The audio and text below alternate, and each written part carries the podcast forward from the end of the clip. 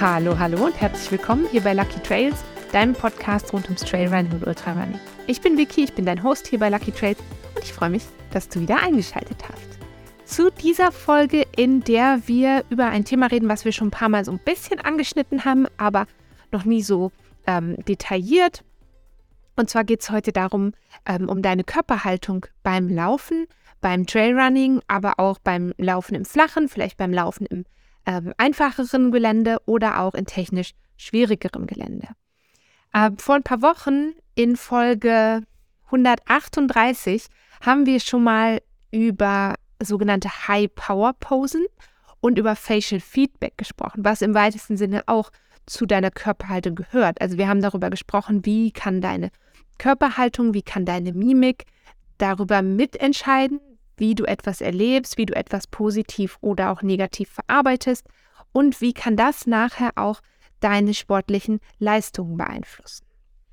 Da vielleicht nochmal, falls du die Folge noch nicht gehört hast, du kannst sie sehr, sehr gerne natürlich im Anschluss an diese Folge hören oder du kannst jetzt hier Pause drücken, zu Folge 138 gehen und danach wieder hier zurückkommen.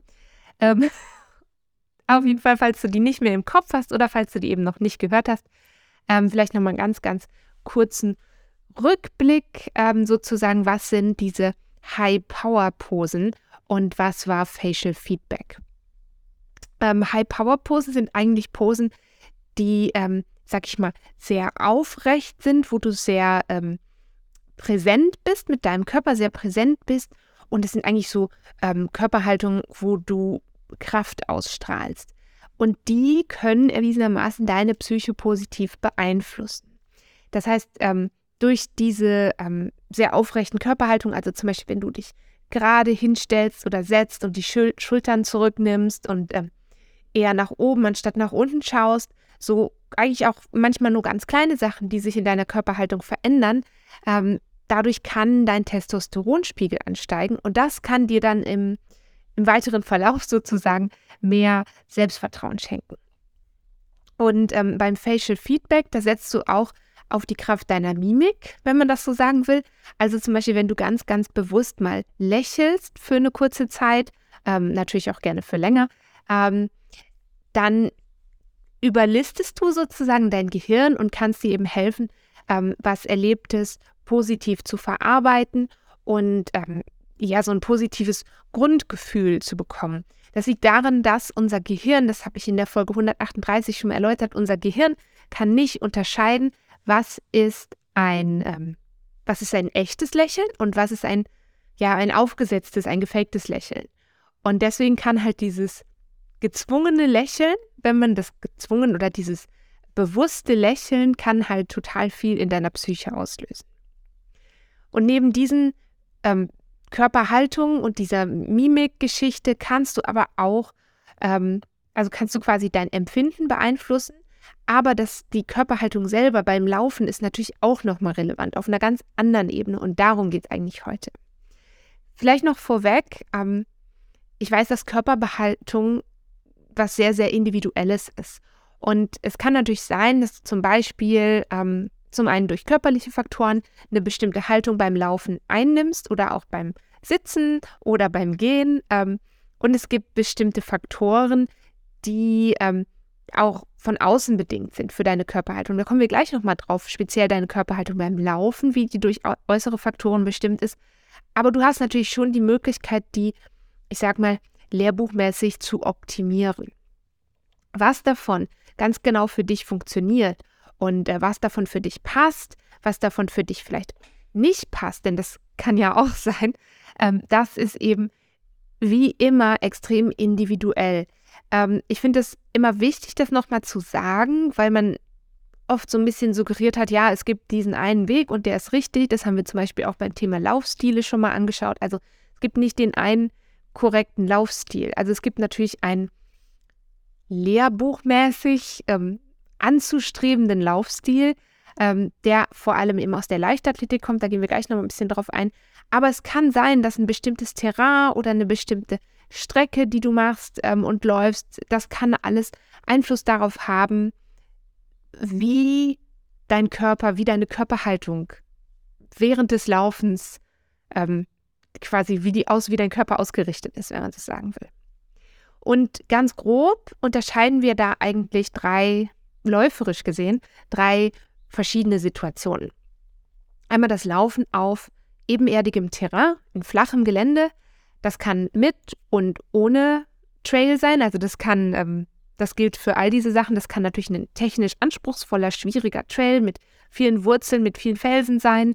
Ähm, das kann aber auch, äh, ich sag mal, eine, eine flache Tartanbahn sein zum Beispiel. Dann unterscheiden wir eben neben dem ebenerdigen flachen Terrain haben wir natürlich Bergauflaufen und logischerweise Bergablaufen. Mein persönlicher ähm, Endgegner sozusagen ist ja immer das Bergablaufen. Wer mir schon länger zuhört hier in diesem Podcast, weiß das. Ich bin besser geworden darin mit der Zeit, aber es ist trotzdem so, das, wo ich für mich selber und interessanterweise auch für viele von meinen Athletinnen und Athleten im Coaching immer wieder sehe, dass es so ein bisschen, ja, das, was noch schwierig ist oder wo für viele noch ein sehr, sehr großes Potenzial drin liegt, vor allem für Läuferinnen und Läufer, die relativ spät angefangen haben zu laufen, also spät angefangen haben zu laufen, ähm, sprich, die vielleicht nicht als ähm, Kinder und Jugendliche schon im Leichtathletik waren, sondern die erst, ähm, so wie ich selber auch, im Erwachsenenalter eigentlich ihre Leidenschaft für den Laufsport gefunden haben. Das liegt daran, dass wir bergab die, ich sag mal, das größte Risiko haben zu stürzen. Und deswegen ist es bei ganz vielen Menschen und bei mir ist es ganz genauso so, dass da ähm, die größte Vorsicht, vielleicht auch unterbewusst, das muss gar nicht bewusst sein, aber die größte ähm, Vorsicht vorherrscht, sozusagen. Ich würde aber jetzt gerne einsteigen mit, dem, mit der Körperhaltung beim Laufen im flachen Terrain. Und das, was ich jetzt beschreibe, hängt natürlich ganz, ganz eng damit zusammen oder kommt eigentlich ursprünglich aus der Leichtathletik. Das heißt jetzt, dass das nicht, das heißt, das ist jetzt sozusagen die Idealvorstellung, so könnte man das sagen. Das heißt, dein Rücken ist optimalerweise relativ gerade, dein Rumpf ist aufrecht und stabil. Du versuchst oder Du solltest versuchen, den Hohlkreuz zu vermeiden beim Laufen. Und ähm, da kommt jetzt auch nochmal so ein bisschen eine Verbindung zum Facial Feedback mit so ins Spiel, weil wenn du dein Gesicht beim Laufen entspannst und deinen Blick, ähm, den Blick möglichst gerade ausrichtest und ein entspanntes Gesicht hast, dann läufst du auch gleich viel, viel entspannter. Also wenn du, ich sag mal übertrieben, ganz feste die Zähne zusammenbeißt beim Laufen und ganz, ganz stier geradeaus oder auf einen Punkt starrst und dir so überhaupt keine ähm, keine Entspannung im Gesicht zulässt, dann ähm, verteilt sich diese Anspannung natürlich auf deinen ganzen Körper. Das kennst du auch, ähm, wenn du zu Hause zum Beispiel sitzt und ganz äh, angespannt die, ähm, die Stirn runzelst und die Schultern hochziehst, dann wird dein ganzer Körper viel, viel unentspannter. Das heißt, auch beim Laufen versuchen wir dieses Facial Feedback mit einzubringen. Das heißt, wir versuchen möglichst entspannten Gesichtsausdruck zu haben. Aber, und da jetzt wirklich drauf achten, Du musst jetzt nicht verkrampft versuchen, entspannt zu sein. Also du kannst auch lächeln beim Laufen, du kannst auch mal böse gucken beim Laufen, ähm, aber du musst jetzt nicht oder versuch, die Gesichtsmuskulatur möglichst entspannt zu halten. Das kann eine Herausforderung sein, das weiß ich, ähm, aber das ist eben auch was, was nachher unsere Körperhaltung beim Laufen beeinflusst. Ähm, was die Arme angeht, das ist so gerade für Trailläuferinnen und Läufer, die nicht aus der Leichtathletik kommen, oft so ein bisschen schwierig. Ähm, da gibt es natürlich sehr unterschiedliche Ansätze, wie man die jetzt halten soll. Klassischerweise, und mit klassischerweise meine ich das, was wir aus der Leichtathletik kennen, ähm, machst du eine sehr aktive Armarbeit. Das heißt, du hältst deine Unterarme eigentlich in so einem ungefähr 90 Grad Winkel ähm, am Ellbogengelenk und deine Finger sollten möglichst entspannt sein. Das ist wieder vergleichbar mit dem, was du versuchst in deinem Gesicht zu erzeugen, also eine möglichst entspannte Haltung. Ähm, und deine Arme schwingen eigentlich koordiniert ähm, mit den Beinen mit, also entgegensetzt der Beinbewegung. Ich glaube, ihr wisst genau, was ich meine, welche Bewegung. Das ist einfach die klassische Armbewegung beim Laufen. Beim Trailrunning weiß ich, dass es oft so nicht der Fall ist. Wir haben manchmal Stöcke in der Hand, ähm, wir brauchen manchmal die Arme, um sie abzustützen auf unseren äh, Oberschenkeln. Das habe ich auch schon mal relativ ausführlich, glaube ich, in den Folgen zum Thema Powerhiking und Bergauflaufen behandelt. Ähm, das heißt, unsere Arme sind da vielleicht nochmal anders in Bewegung, als du das aus der Leichtathletik kennen würdest. Ähm, was wir nicht machen wollen, Ich glaube auch nicht, dass das jemand macht, aber probier das mal aus als, als Übung quasi, um zu sehen, wie es nicht geht. Denn das ist manchmal, finde ich, viel, viel einfacher, genau zu sehen, wie es nicht geht. Ähm, oder auch ähm, in vielen anderen Bereichen des Lebens. Man weiß manchmal eher, was man nicht möchte, als das, was man möchte. Also was wir nicht möchten, ist die Arme, sag ich mal so, stocksteif runterhängen zu lassen. Also so einfach links und rechts neben dem Körper baumeln lassen. Das, ähm, wenn du das jetzt auch gerade einfach mal machst, das ist so eine ganz unnatürliche Haltung. Also zumindest bei mir ist das so und ich glaube bei vielen anderen auch, dass sich das unnatürlich anfühlt, wenn unsere Arme einfach so, ich sag mal, unmotiviert neben uns baumeln. Also die wollen eigentlich ja gerne aktiv sein. Aber ob du jetzt ganz genau diesen ähm, 90-Grad-Winkel hast, ähm, das, das musst du für dich selber herausfinden und schauen. Aber wenn du die Arme, sag ich mal, vollkommen inaktiv hast, dann ist es in der Regel so, dass wir, ähm, dass wir uns auch ein bisschen bremsen dadurch. Das heißt, du kannst ruhig in der Körperhaltung auch aktiv sein im Oberkörper, aber jetzt nicht übertrieben aktiv. Also ähm, ich strebe eigentlich immer an einen relativ ruhigen Oberkörper, aber gleichzeitig noch eine, ähm, eine gewisse Aktivität in den Armen zu halten, um auch meine Körperspannung halten zu können. Ähm, genau, was dir halt auch noch dabei helfen kann, oder wobei diese Armhaltung, dieser angestrebte 90-Grad-Winkel auch noch hilft, ist, dass er dir zu einer etwas aufrechteren Haltung beiträgt. Das kannst du auch mal ausprobieren, wenn du jetzt auf dem Stuhl sitzt oder stehst, einfach mal so die Arme hängen lassen. Ähm, und dann dagegen mal die Arme so ein kleines bisschen anheben, dann merkst du schon, okay, da werde ich insgesamt viel, viel aufrechter und das hilft dir dann auch dabei, wieder frei und besser atmen zu können. Also auch das ähm, wieder ein ganz extremes Zusammenspiel von verschiedenen ähm, Gliedmaßen und von unserer Körperhaltung. Die Laufbewegung selber, also jetzt haben wir ja quasi alles angeguckt, was so vom, vom Scheitel bis, sage ich mal, bis zu deinem Rumpf geht. Ähm, also alles, was im Oberkörper passiert, die Laufbewegung selber oder ein großer Teil der Laufbewegung und auf die sich ganz viele Leute natürlich auch fokussieren, was ja ganz normal ist, weil daher kommt die Bewegung nach vorne, ja, ähm, passiert natürlich in deinen Beinen. Ähm, wir haben uns auch diesen ganzen Ablauf von der Laufbewegung schon mal angeschaut. Dazu empfehle ich dir sehr nochmal die Folgen zum Lauf-ABC und die Folgen zu den verschiedenen Laufstilen. Da weiß ich gerade ehrlich gesagt auswendig nicht mehr die Nummer der Folge, aber die verlinke ich dir auf jeden Fall. Also ich schreibe sie dir unten noch auf jeden Fall in die Show Notes und dann kannst du schauen. Ähm, auf jeder Podcast-Plattform wirst du alle ähm, Folgen finden und dann kannst du da sehr gerne nochmal ähm, reinhören. Ähm, was es auch noch gibt, wenn du dich insgesamt für das Thema Laufstil und Laufanalyse interessierst, würde ich dir sehr empfehlen, auch mal in meinem YouTube-Kanal, auf meinem YouTube-Kanal vorbeizuschauen. Da gibt es unter anderem auch ein Video, wo ähm, ich dir zeige, wie du dich zu Hause selber für eine Laufanalyse filmen kannst. Das ist gar nicht so kompliziert und wo du zumindest mal so ein bisschen sehen kannst, hey, wie sieht überhaupt meine Körperhaltung aus beim Laufen? Und da könntest du dich jetzt hingehen und so ein bisschen, ich sag mal, ich nenne es mal kontrollieren, einfach mal selber schauen, ähm, wie ist so dein Selbstbild, was glaubst du, wie du aussiehst und was glaubst du, wie deine Körperhaltung ist und ähm, wie ist sie dann tatsächlich. Ähm, da also sehr, sehr gerne mal in die entsprechenden Folgen reinhören und ähm, auch sehr gerne mal in das Video reinklicken, dich auch mal selber filmen und dann gucken, wie sieht das aus, wenn ich so unterwegs bin. Ähm, genau. Trotzdem noch mal eine kurze Zusammenfassung der Laufbewegung. Ähm, deine Hüfte ist eigentlich gestreckt und beim Abstoßen vom Boden gehst du nicht in Hohlkreuz rein. Deine Knie sollten, und das weiß ich, das ist bei mir so ein kleines Manko, die sollten eigentlich aktiv nach oben heben. Ähm, mit dem Kniehub habe ich es nicht so.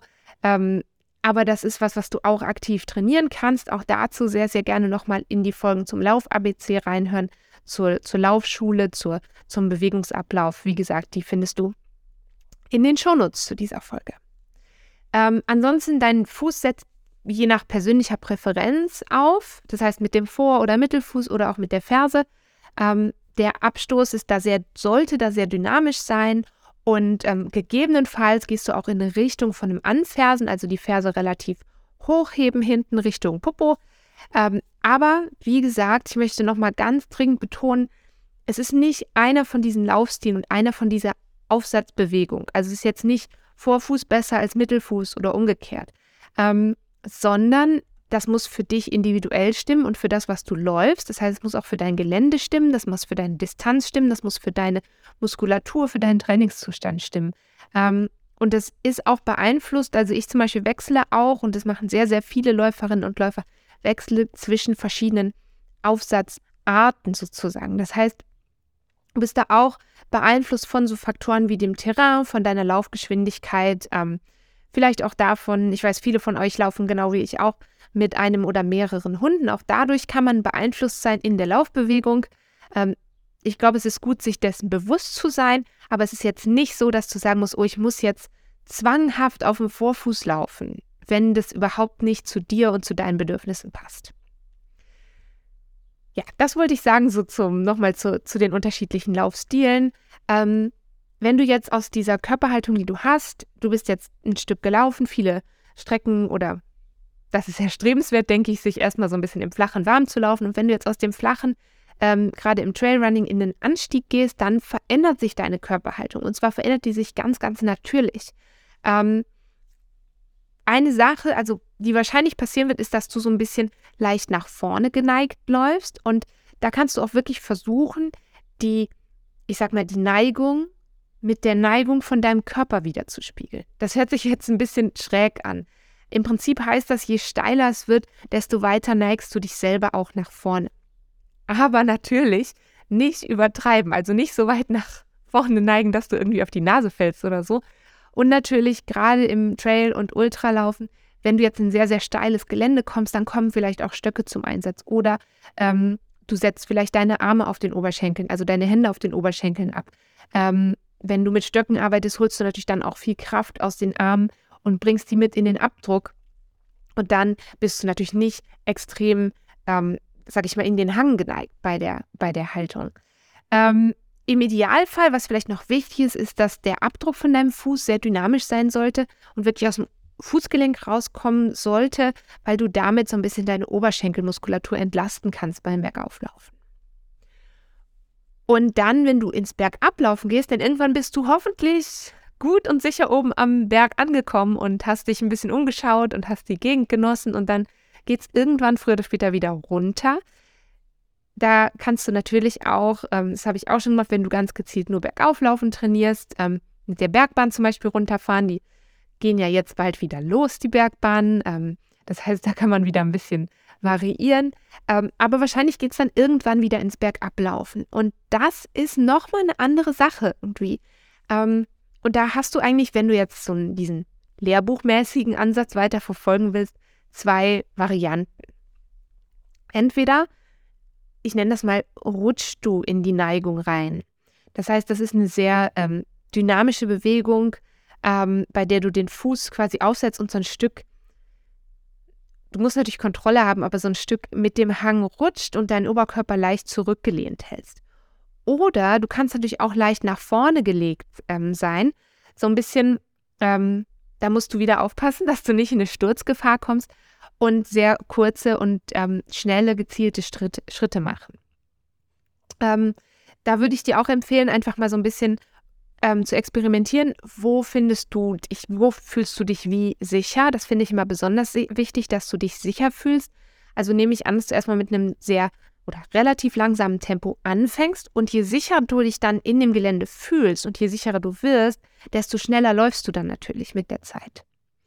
Ähm, ich finde das, wie gesagt, das finde ich einfach super wichtig. Eine Möglichkeit, sich so ein bisschen langsam ranzutasten an dieses nach vorne geneigte, das ähm, kann ich total verstehen, dass das am Anfang sich ganz komisch anfühlt, ist wirklich ähm, mal ins Laufen kommen bergab und dann ganz leicht, da kannst du auch die Arme mal so ein kleines bisschen ausbreiten, so ein ganz kleines bisschen nach vorne kippen lassen und mal schauen, oh, welche Neigung fühlt sich für dich noch gut an? Wo fühlst du dich noch sicher? Ähm, und dann wirst du aber auch merken, sobald du in diese leichte Neigung nach vorne gehst, wirst du automatisch auch noch mal ein bisschen schneller.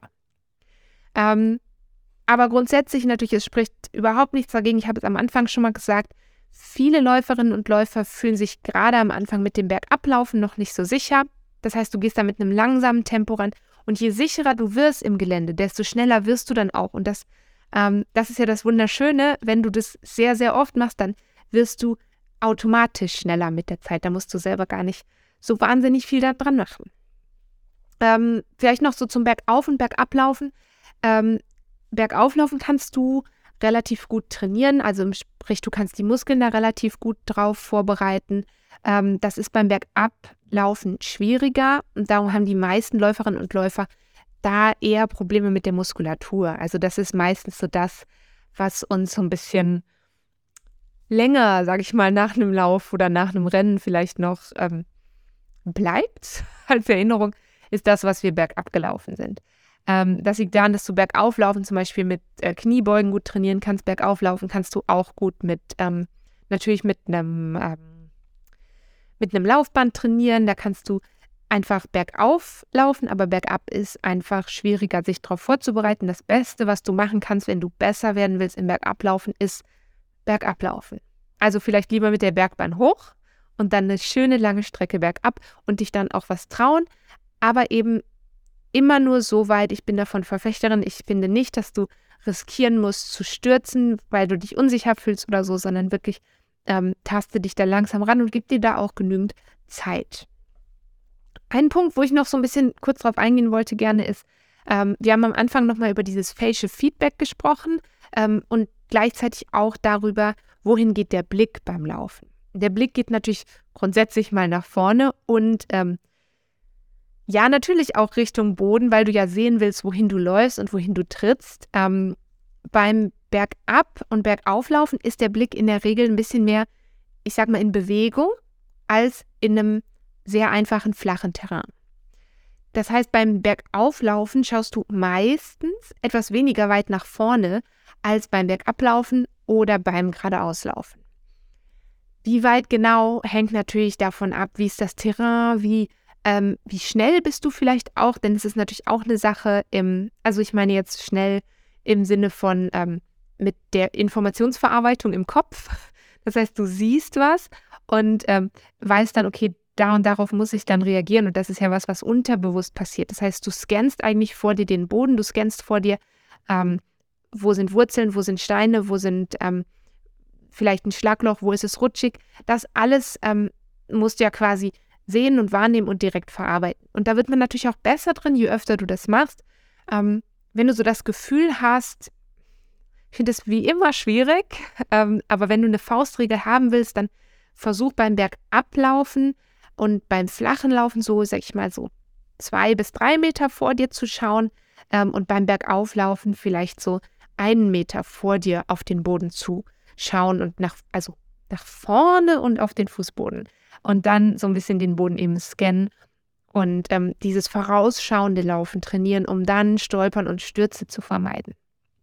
Für alle Läuferinnen und Läufer mit Hund, ich weiß, dass das für uns nochmal eine andere Herausforderung ist, weil wir zum einen den Boden scannen müssen, wir müssen selber sicher sein. Und ähm, wenn du so wie ich in der Regel mit deinem Hund an der Leine läufst, musst du natürlich ähm, auch so den Hund gleichzeitig noch sehen, wo tritt der hin.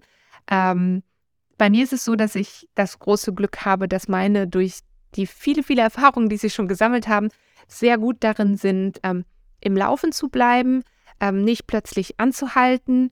Und ähm, da muss ich auch äh, Joma speziell loben, die ja schon sehr, sehr lange mit mir läuft. Ähm, schon seit, jetzt muss ich kurz rechnen, ähm, oh Gott, also seit 2016 läuft sie schon mit mir, das sind sieben Jahre ähm, seit sieben Jahren mit mir läuft und dadurch ähm, extrem trittsicher ist und auch einen sehr, sehr guten Weg in der Regel für sich findet, dem ich dann auch folgen kann. Aber das ist was, was ihr als Team miteinander natürlich trainieren und lernen müsst. Und ähm, wenn du zum ersten Mal mit deinem Hund oder deiner Hündin läufst, ist es halt so, ähm, dass du da meistens noch mal ein bisschen langsamer bist, weil du einfach auf noch mehr Sachen achten musst und noch mehr auf deine Trittsicherheit achten musst und natürlich auch, das weiß ich auch, ähm, Laufen mit Hund beeinflusst dann auch wieder ein bisschen unsere Körperhaltung. Also das ähm, können wir überhaupt so weit geneigt nach vorne, ähm, können wir so weit nach hinten gelehnt laufen, wie es dann eben gerade passt. Und ich habe es zum Beispiel im Steilen auch oft, dass ich eher ein bisschen nach hinten gelehnt laufen muss, um ähm, den Hund, je nachdem, wen ich dabei habe, ist das ja dann schon ein bisschen mehr Gewicht und Zug nach vorne so ein kleines bisschen zu bremsen, ähm, damit wir nicht beide sehr schnell den Berg runter sind. genau. Ähm, das vielleicht so ein bisschen ähm, rund um die Körperhaltung vom Laufen, was beim Laufen grundsätzlich wichtig ist und was ich weiß, gerne mal vergessen und unterschätzt wird, ist ähm, eine starke Rumpf- und Rückenmuskulatur. Die ist einfach sehr, sehr wichtig. Genauso wichtig wie eine starke Beinmuskulatur. Und zu dem Thema Rücken- und Rumpfmuskulatur würde ich dir sehr empfehlen, auch nochmal auf meinem YouTube-Kanal vorbeizuschauen. Da gibt es ein Video äh, mit so ein paar ganz, ganz einfachen Übungen zum äh, Thema Rückenstärken. Und es gab auch schon eine ganze Folge zu diesem Thema. Das ist Folge 114. Und da spreche ich auch darüber, wie du Rückenschmerzen vorbeugen kannst. Ähm, und hör da doch auch sehr gerne nochmal rein. Und wenn dir diese Folge jetzt gefallen hat und wenn du etwas Neues lernen konntest oder vielleicht an etwas, was du schon wusstest, erinnert werden konntest, dann freue ich mich extrem, wenn du diesen Podcast weiterempfiehlst, wenn du diesen Podcast abonnierst, wenn du diesen Podcast eine gute Bewertung da lässt und oder wenn du Lust hast, mir dein persönliches Feedback zu schreiben, dann mach das doch sehr, sehr gerne. Ähm, du findest meine Social-Media-Kanäle unten ähm, in den Shownotes von dieser Folge. Auf Instagram findest du mich unter lucky.trails. Du findest außerdem unten den ähm, YouTube-Kanal und natürlich auch nochmal meine E-Mail-Adresse. Das ist podcast.luckytrails at gmail.com. Und jetzt muss ich mich verabschieden, denn jetzt ist mein kleiner Läuferhund wach geworden, also der große Läuferhund, und tapst hier herum. Und wenn du auf YouTube reinschaust, siehst du ihn auch gerade in der Kamera. Auf jeden Fall freue ich mich, wenn du diese Folge bewertest und weiterempfiehlst. Und äh, wir gehen jetzt noch eine Runde raus. Bis dahin. Tschüss.